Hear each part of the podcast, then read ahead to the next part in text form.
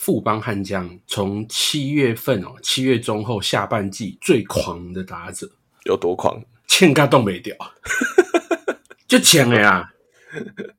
真的假的啦？对，自从韩哥来新庄棒，因为韩哥是七月十九号来到新庄棒球场开球，那他开跑车进来开球，那场比赛叶子廷哦打出了四支四 T G 呢，哦，你还为感觉像是怎么样？这个你知道什么叫 V 溜？你知道吗？就是赛车会有尾流，V 溜嘛？嘿 V V 溜。那以前我们在玩那个 G T 的时候，你都会想说，如果要前面的车在开在你前面，你想要超过它，你会吸一点它的尾流。那个是跑跑卡丁车吧？哎，跑跑卡丁也有，可是 GT 也有，所以你就知道说那个 V 溜是很猛的，对不对？没错，哇，这个叶子廷好像是吸掉韩哥的尾流，你知道吗？哇，那个很像单击按下去，冲很快啊！哎、很猛哎、他他受不了，太浮夸了。我是说真的啦，真的啦，他，嗯，我们有听过四哥男，你有听过五哥男吗？没有没有，我还没听过五哥男谁？叶子廷在七月十九号韩哥开球以来，他的成绩基本上就是五哥了。啊加入亡命关头，对他，他是对五哥，哇，哎、好有梗哦！他是 family，对，他是子廷要 family。剃光头。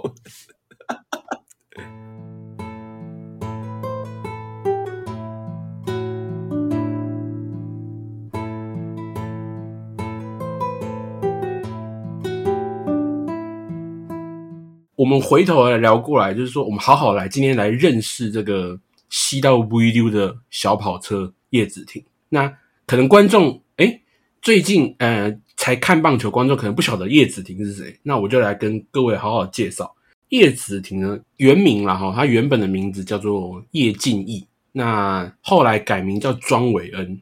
哦，庄伟恩大家应该比较熟了。哎、这比较熟悉。那我先讲一下为什么他改名庄伟恩，是因为他其实当时候庄伟恩是母姓，哦，因为他有原住民的这个身份，就是阿美族的这个原住民身份。那时候小时候如果从母姓的话，会比较多的那个补助，就是哦 OK 补助津贴，就是能够帮家里一点忙啦。嗯，那呃，一直到就是他的三级棒球阶段，哈，国小、高中，然后大学，甚至到了富邦，他都是用庄伟恩这个名字。那他也在这个富邦在二零二零年的时候呢，选秀第四轮选到了这个庄伟恩。嗯，那他以前是承德高中的嘛，那大学的时候是国体大，也是好好待了四年才去选秀这样子。嗯，那什么时候改名叫现在的叶子廷？为什么要这样改名呢？是因为去年的时候，哈，他有去找算命师，算命师说，哈，这个庄维恩这个名字，哈，对爸爸不太好，就是对家里不太好，所以才会想说，哎、那就改回复姓，哦，一方面复姓是姓叶嘛，那一方面又希望家人的身体能够健康，所以又改回这个叶子廷。所以这个大概就是他这个改名的过程，你不觉得听了其实有点，其实蛮感人。哎、其实就是就是为家里啊，其实两次都是为家人，这种改名字不是很好吗？对啊，这很好啊，所以我就觉得这很棒啊。富邦有很多这种改名字的选手嘛，比如说余生旭嘛、余梦对奎嘛、对对对余梦雄嘛，到底是三个人还是同一个人？到底同一个人还是三个人，我们都不知道。因为我我是野格的创办人嘛，是我是野格营运长。然后我跟你讲，对改名字这种东西，对于我们这种野格这种 数据网站，你知道是多麻烦的一件事情吗。不能一键改名嘛，全都改掉。也也是可以啊，但是每一年它会有每一年的名字嘛，对所以所以其实他改一个名字，我们这边就会收到通知说 他改名字或是改背号，啊，改背号就是常常有球员改背号，很啊烦。我那我跟你讲直接说很烦。庄伟恩就是改名字又改背号，对我跟你说超烦，所以印象超深刻。然后嗯像我们最讨厌的可能是改名字，然后另外还有一种就是改完的名字，那个名字超长。哦，我懂了，你是不是在凑？我没有在凑，我跟你说是真的。以工程的角度来讲，你在设计网站，你是不是那个名字，大家其实就要么三个字，要么四个字，以前啦。对对对对对，那差不多我设计那个格子差不多这样就好。然后结果突然来一个吉利吉到公关，好，吉利吉到公关，六个字中间还要一个点，那我要怎么办？你要我怎么办？那那个嘞，马斯格斯二八氯尼，对对对，那更惨。欧进 对，从欧进变成两个字变成九个字元，你叫我怎么改？哦，九个字元，对对对对对对对对对，像叶子婷这个改还好，因为它是三个字三个字三个字改。对对对，所以我在设就是网站设计上面不会有问题。但是如果你是改那么多名字，我会啼笑。不过我们大家也是越来越适应啊，因为原住民他们希望能够用回原本的名字，那我们就也尊重。对不对？没错，没错。因为当时我记得中华职棒在注册名字这件事情上面是基本上不会有太大的限制。对，所以我觉得联盟这一点做得很好。因为毕竟其实我们这边很多原住民的选手，对，所以呃一定会有像改名字这样子的情况发生。那可是现在就是来讲，就是我也想要提一个问题，问你的情况怎么样？像是改名字嘛，因为现在改名字，大家基本上还是用中文，嗯。那原住民说不定没有，呃，原住民的名字说不定用中文不一定可以，呃，完完全全的发音的很标准到他原本的名字上面。所以，我像呃之前林志胜嘛，他的球衣上面奶要阿 gay，奶要阿 gay，嗯，对，奶要阿 gay，然后他们他是用呃英文下去做拼音的发音这样子，对，罗马拼音。所以其实我觉得啦，如果说要要去看辨识度这件事情来说啊，说不定未来名字可能会出现罗马拼音之类的。嗯，哎，这也不是说不行，就是就是我会觉得，啊，中华职棒可能就是他们大家都可以想一想，不一定要用中文嘛。其实老实说，现在就是每个人都有每个人的考量，这样要尊重球员意愿啊。因为每个人像庄文恩这样子，他改名的历程，他就是一个很不错的出发点跟起点嘛。对啊，然后改名字也是我们的确是我们身为国民的一个权利啊。对啊，但我必须说啦，改太长的话。也个网站那个格子会塞不下，那我只能跟你说，你们要多多加油，辛苦了，辛苦了，辛苦了，各位。OK，如果说名字之外，其实叶子婷应该有绰号吧？哦，叶子婷的绰号那那可是多呢。哦，这个悍将小跑车，好搭哦。咖啡二点零哦，因为他已经叫庄伟恩，跟之前富邦哦义大这个林伟恩卫犬的一军的首首席教练嘛，对，那所以叫做咖啡小子二点零这样子。嗯，那后来呢，又有一个名称，我觉得也不错，叫新庄维里安。怎么说？哎，对啊，你想要怎么怎么新庄维里安，对不对？难道难道是跟他的手背能力有关吗？哦，还是是真的是跟歌声很好呢？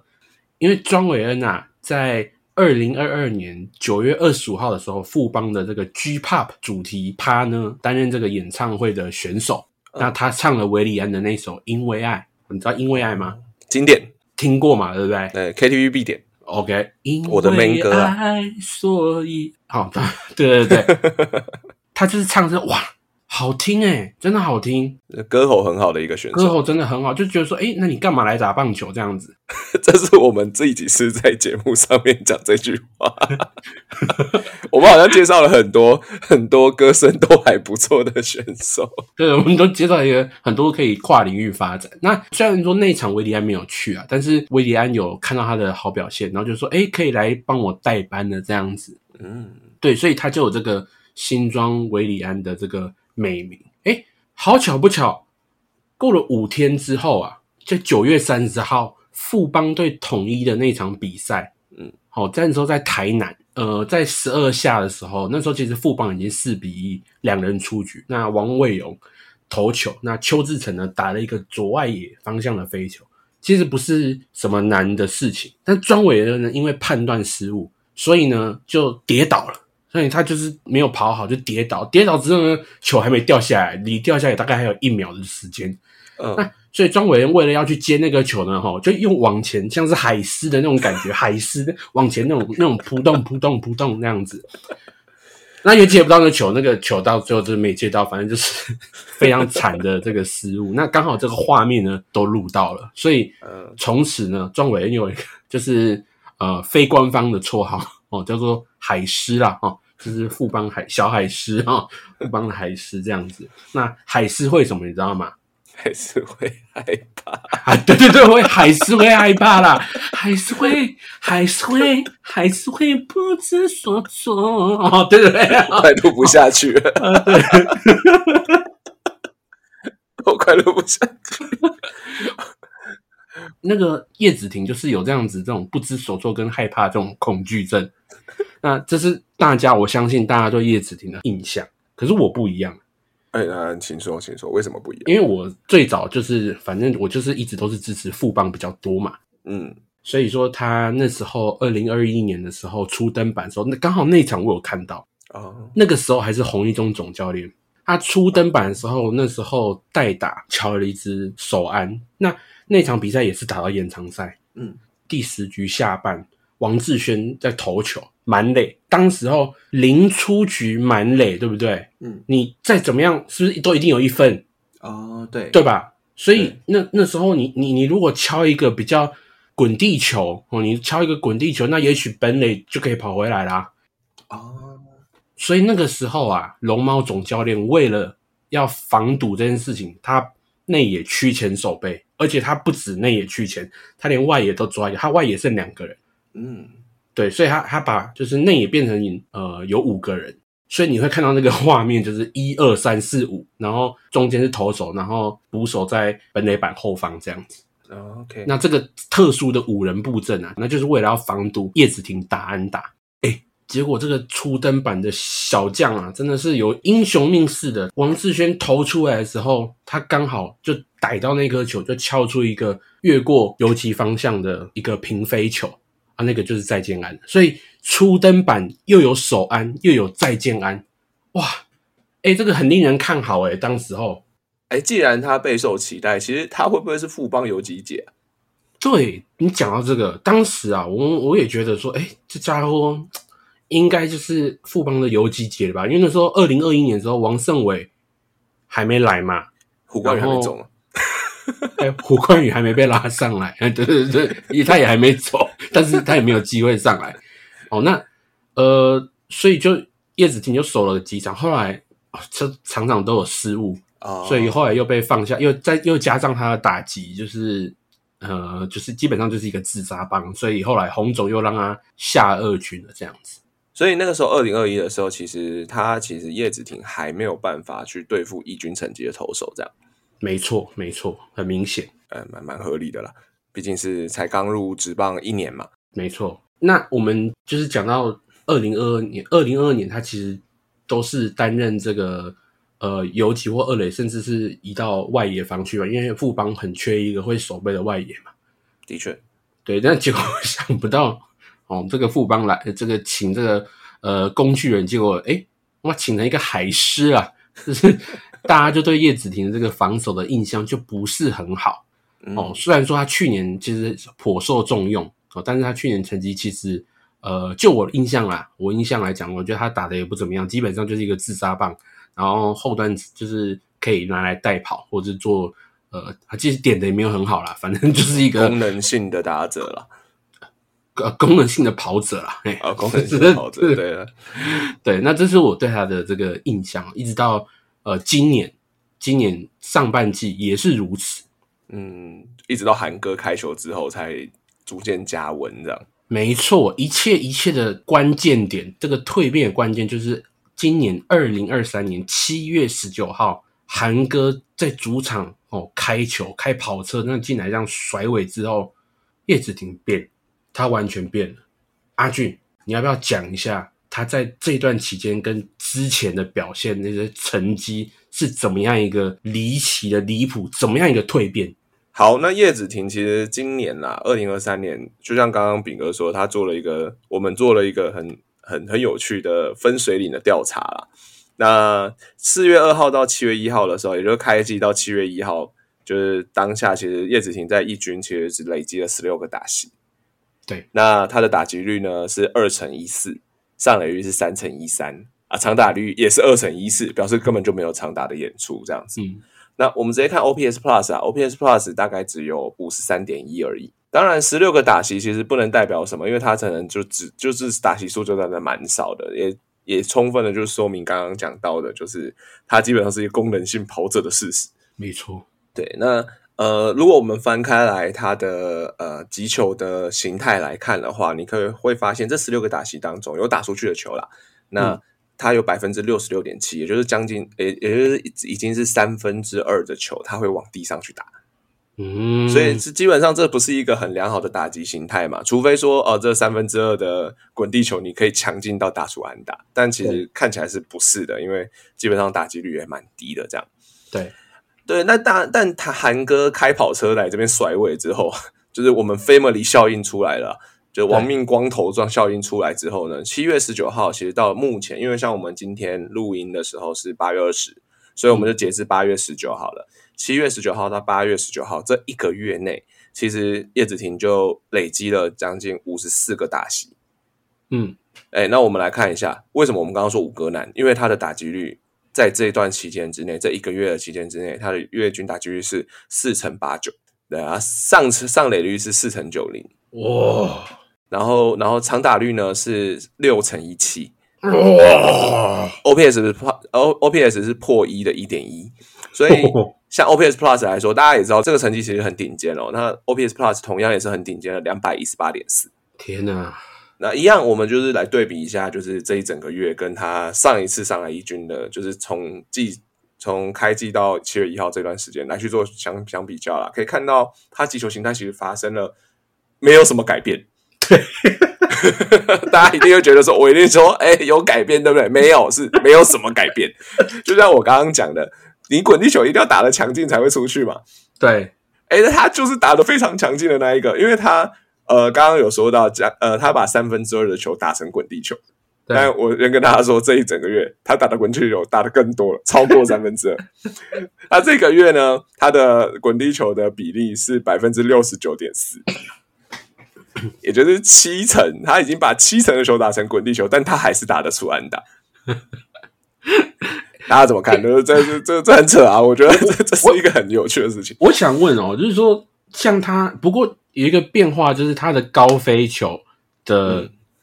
比率变成十八点四，那原本他高飞球只有八点三嘛，那是不是因为这样子，这个十 percent 增加，让他能够呃跑出比较多的，打出比较多的安打？诶，的确，就是因为呃，像我们是查野球革命网站嘛，嗯。所以其实高飞球叫做 fly ball percent，嗯。就是高飞球的比例。那当然，野球革命其实这边有就是记录一个东西叫做内野高飞球比例，叫 pop up，嗯哎，pop up percent，就是基本上内野高飞球基本上就必死球啦。嗯除非今天手手背发生很奇怪的失误或什么等等之类的，它才有可能就是形成安打。所以叶子婷可以很明显看到，它可能是 pop up 的那个地方去转移到它的飞球了。嗯，对，所以这十帕可能是差在这十帕。所以呃，当然就是像他的长打率上升了很多很多啊，像上升了将近四成，那可能也是因为他的飞球比例上升了十 percent。可是十 percent 真的老实说啦，它能影响到什么？我觉得不一不一定。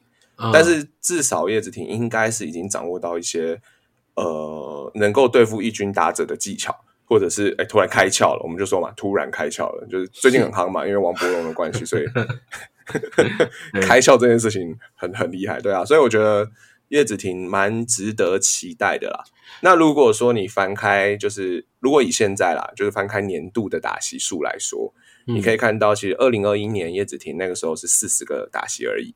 然后那个时候，呃，我们说嘛，他可以守中线，然后他是一个刚刚上次说就是备受期待的新星。可是二零二一年，他其实的确没有办法，就是负荷，应该说他的确没有办法应对一军投手的压制力，因为他在二零二一年的时候，他的上垒率其实只有一成八四。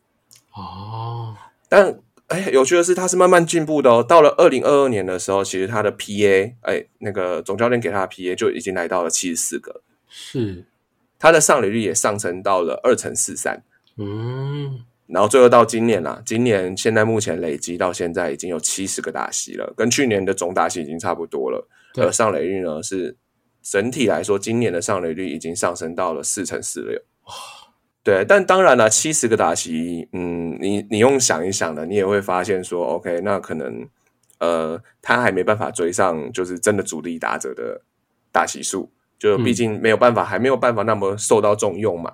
所以富邦其实现在游击二垒其实都有的时候会派他，有的时候会派其他人，这样对，就是呃，但当然我觉得这样的情况来说，对一个这么年轻的选手来说，他是一个很受期待的一个人啦。嗯，诶，二十五岁算年轻吗？算了啦，还是算就对了。你跟李宗贤比起来，啊，对啊，也是比李宗贤还要年轻。你看你内野阵，哎，光是一个王八就拉了不知道多少年平均年龄上去。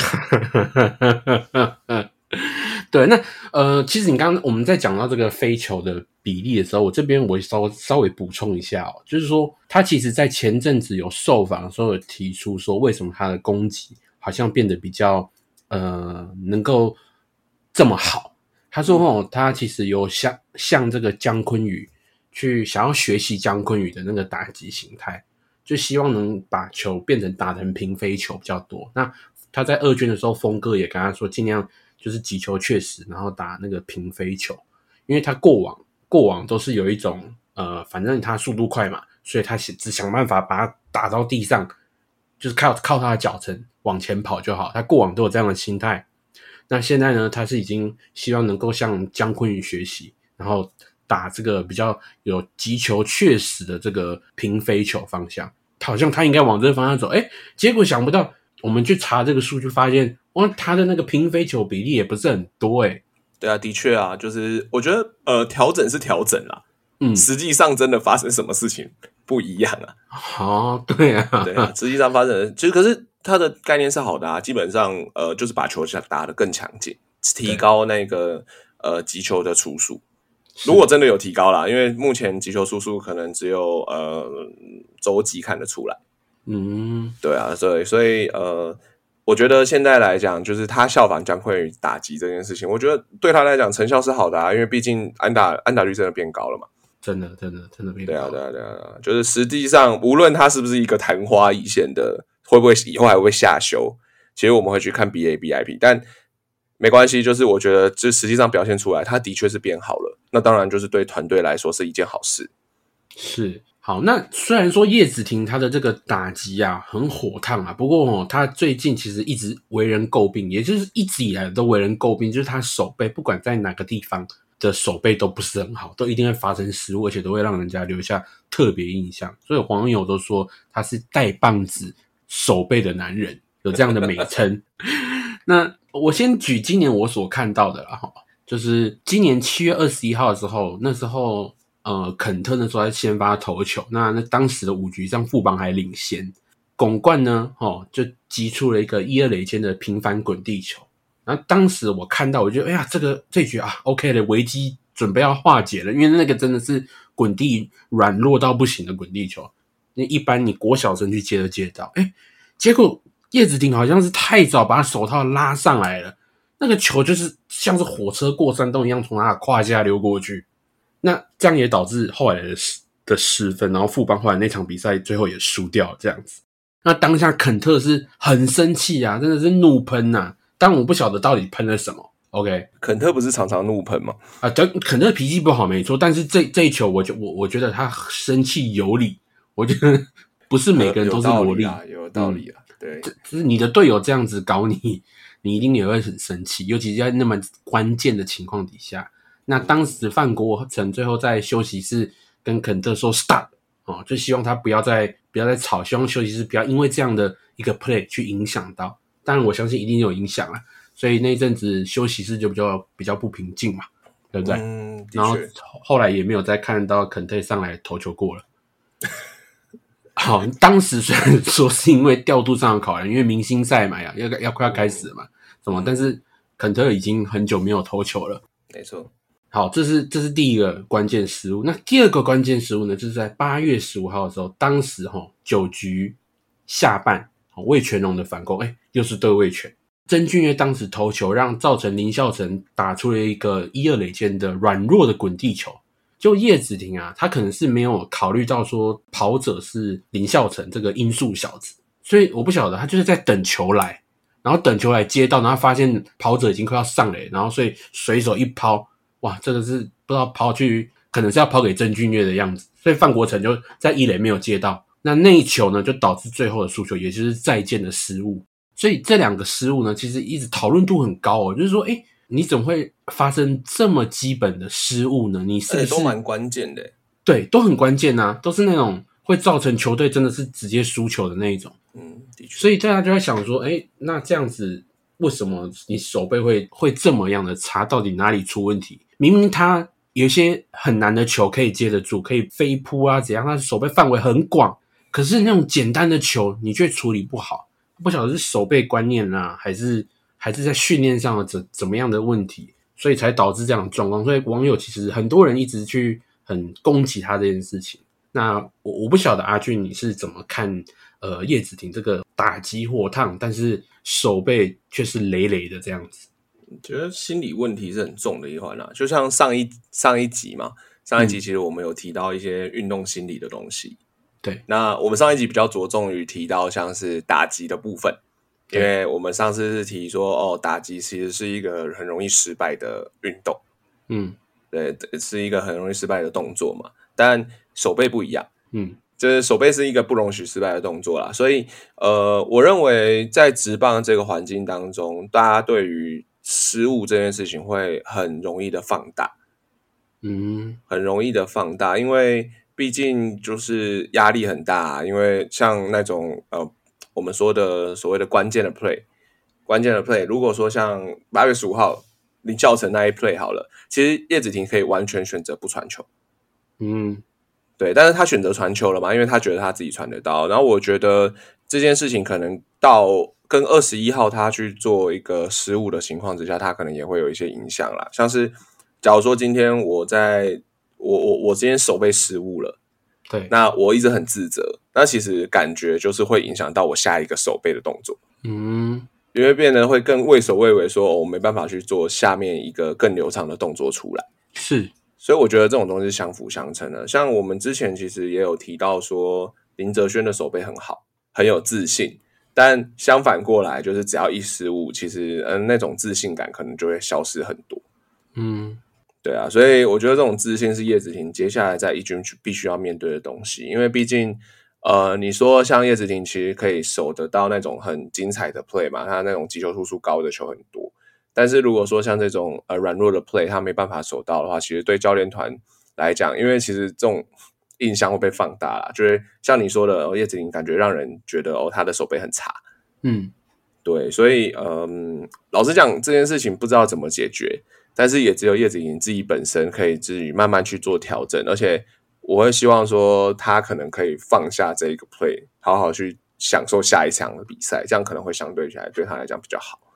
嗯，对啊，因为像呃，我觉得大家对于叶子婷最近讨论，呃，像我们啦，我们现在讨论这个叶子婷这件事情，也是因为我们八月十五号看到了这个再见十五，对。对，所以我们才决定说这一集其实要做一个叶子婷的专辑这样子，所以我们也一直把这个要说他关键失误这件事情，一直留到了节目的最后，没错。就就是因为我们想要希望说听到这里的听众，我不知道多少听众会听到这里，但是 我们会希望说听到这里的听众知道一件事情，就是说，呃，职业失误在所难免，嗯，不过呃，在公众的在在我们这么多球迷的大家的公开检视之下，这个东西会变得很很大的压力压在选手身上，对对，所以呃，你说舆论上面像 PTT 嘛，当然 PTT 当然是一个。呃，很重大的战区，嗯，PDD、D Car、脸书社团等等之类，如果都在怒喷叶子田的话，我相信对选手来讲，选手自己应该都会看啊，谁不会用？谁不会用手机啊？对啊，所以还是希望叶子婷自己加油啦。就是说，哦，呃，下一次的手背 play 可能会更好，先放下，因为该发生的都发生了。这样是。那其实我想要也在跟阿俊去延伸这个话题，就是说。呃，当然，我们手背失误的当下，我们要忘掉，不要让影响到我下一场比赛或者下一个下一个 play 这样子。不过，我们也要检讨是说，那为什么这个手背会失误？为什么这种这样的球呢？可能一般，然后一定会很多人拿姜昆宇，但我们也不要拿姜昆宇，我们就拿一些呃一般的选手，就是也不是说一般，就是说好，那其他队的为什么没有发生这种这么离谱的失误？比较少，比较少看到。其实以技术上来说啦，其实你要知道一件事情，就是守二垒跟守其他的位置，其实完全不一样的情情况。因为呃，以我自己打球的经验来讲，就是呃，我我也打了不少年的棒球，我也守，我也是内野手，所以二垒其实我觉得是一个很难很难的位置。嗯，虽然可能像什么棒球系队啊，像什么呃大学系队，可能都会把那种就是手背比较弱的人摆在二垒上面，但其实我觉得二垒是一个很需要技巧性的一个位置在这边，因为他要思考很多事情，像是呃我怎么说，就是像呃打一单打，你通常会看到的是有几手跟二垒手出去做卡斗的动作，对。要要去协助转传嘛，这件事情很很很直观就 OK。但是你要怎么跑补位，其实是二垒手跟游击手是最常去跑补位的这件事情，尤其二垒手又更多。对，像二垒手可能还要去辅助一垒手的补位，对，然后还要制造双杀。其实有二垒手是一个很全面的角色，你有没有发现？就是基本上游击手其实还没有那么全面，因为游击手很少会需要去补三垒这个动作。对，对，但但。基本上二垒手一垒啊、二垒啊都要跑的，所以我觉得二垒手是一个非常需要用到脑袋的一个工作。嗯，对，所以呃，像叶子挺好了，这样观察起来啊，其实他今年其实也是有在三垒、有在游击上面去做呃手背的动作过。所以其实我觉得在他的守位没有定之前，就是这件事情其实很难哦。因为一个好的游击手，像我指日职的来讲，像呃菊池良介，嗯，哎，够有名的二垒手了吧？有名。有名嘛？那防守大师，所以很多像这种，其实他都是靠脑袋去打球的。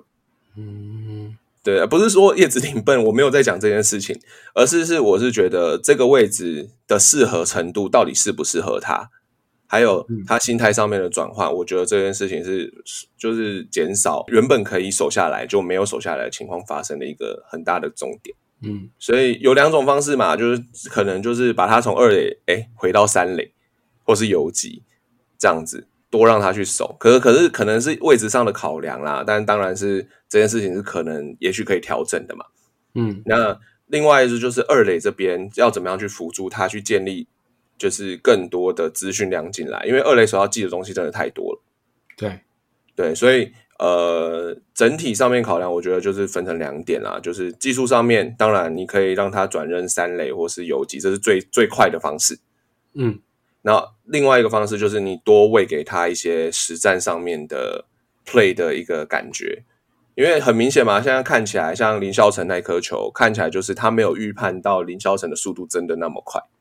对，对，所以说无论是他的站位上，当然总当然守备教练不可能每一球都顾得到。无论是他的站位上，他的脑袋的反应上面来说，他都是要需要去做一个全部的配合的。嗯，所以可以看得出来啊，像这次就是像林孝成这一个，他爆传就是因为林孝成太快了，他其实是很赶着把球传出手，就就溜球。对对对，所以要解决这件事情，最好的方法就是让他对于场上的资讯有一个全面的认知。嗯，就是你要知道说现在打者是谁嘛，然后但是不是每个人都可以把专注度放在这些上东西上，因为要记的东西真的太多了。对，尤其是林孝成那颗球，他是一二垒有人的情况，哎，对，你知道对二垒说来讲，这种东西超级复杂。对，因为你你其实满脑子其实是想着要不要抓双杀。对，呃，OK，你呃不不，你满脑子可能是想着不是抓双杀，你可能想着是 OK，如果是今天打到游击的话，我要去做补位。嗯。今天打到一垒的话，我还要做去做补位。对对，像这种东西，然后今天可能又会有一个杀死的飞球，像林孝成又是左打。对对对对，所以很麻烦的。就是相信我，就是在二垒的情况当下，尤其是现在左打那么多，其实他的 play 是很复杂的。所以在那么复杂的情况之下，其实我觉得呃，场外可能也有一些提醒的感觉，或者是以实战的角度来去做他的这样的培养啦。就是二垒手要记的东西真的太多了，这样子，这是我的观点。是了解，所以就是。呃，不只是技术层面啦，然后连就是球商还是要再好好的提升啊，这样子。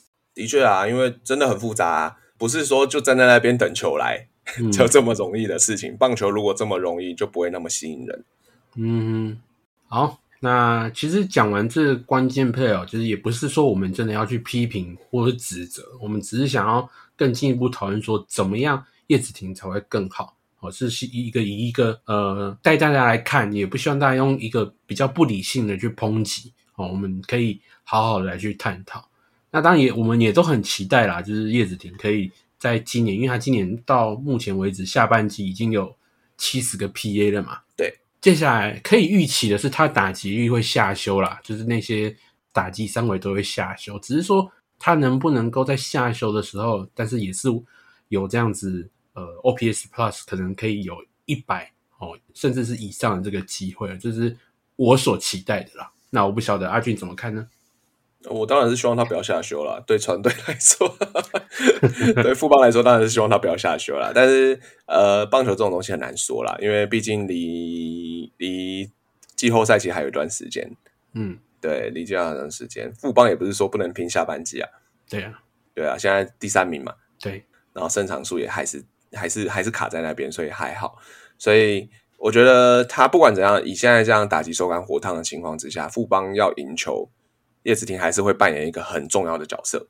嗯，没错，我还是很习惯叫他庄伟恩呢。不行，人家改名了，他要为了爸爸改名，你要好好的叫他叶子婷。好，那我我我我来，你既然很想要叫他庄伟恩，那我现在就让你记得他是叶子婷。好，来，你要怎么样让我记得他是叶子婷？富邦悍将叶子婷，闪电狂奔不要停。化身雷剑破坏者，寒江小跑车。嘿，这样子有没有记起来？他是叶子。OK，好，我们今天节目就到这边。好，感谢大家的收听，希望大家喜欢我们的这个特别球员的专题报道啦。那我是主持人炳哥，我是阿俊，我们下集再见喽，拜拜。拜。